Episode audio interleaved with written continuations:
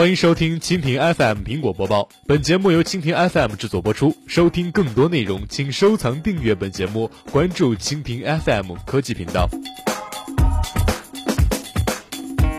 说到苹果呀，苹果以旧换新参与人数其实并不多。传已久的苹果公司对华的以旧换新服务啊，昨日在国内各大苹果零售店是正式推出。三天前便有消息称，该服务的合作方是富士康。富士康方面确认，对方表示目前暂不方便发表任何评论。随后，记者在北京三里屯苹果零售店，公司员工称，回收的旧货将全部寄往富士康。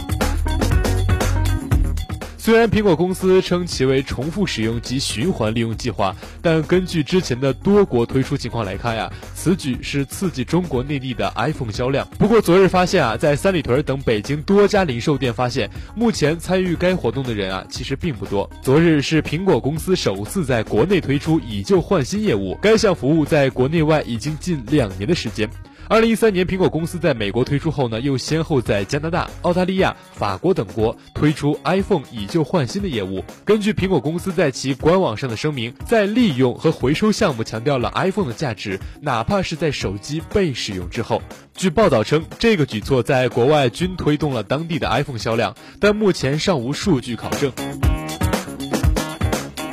昨日呢，来到了三里屯的店，发现呀，大多数消费者对该活动并不熟知，工作人员亦不会主动推荐该服务。据店员介绍啊，仅从昨日来看，参与活动人数啊，其实并不多。第一手机研究院院长孙彦彪认为，此举应对不断壮大的翻新机市场而进行保护品牌的无奈之举。据手机行业人士介绍啊，包括深圳等地啊，翻新机早已不是秘密，已形成一条完整的产业链。苹果二手机在深圳已经完成了配件翻新，专业刷机封装后变身成为一部新的手机，后通过快递发往全国。孙彦彪认为，苹果在华推出以旧换新后呢，在扩大销量的同时，还能更好的保护品牌，可谓是一举两得。那。那么，不过也有业内人士认为啊，每年苹果都经过产品淡旺季，虽然苹果也采取了新品发布、旧款降价的方式来迎合消费市场，但并没有从根本上解决淡旺季的问题。而以旧换新的业务，或是一定程度上刺激消费者在购买欲望，同时每年的新品旺季也会在极大的延长。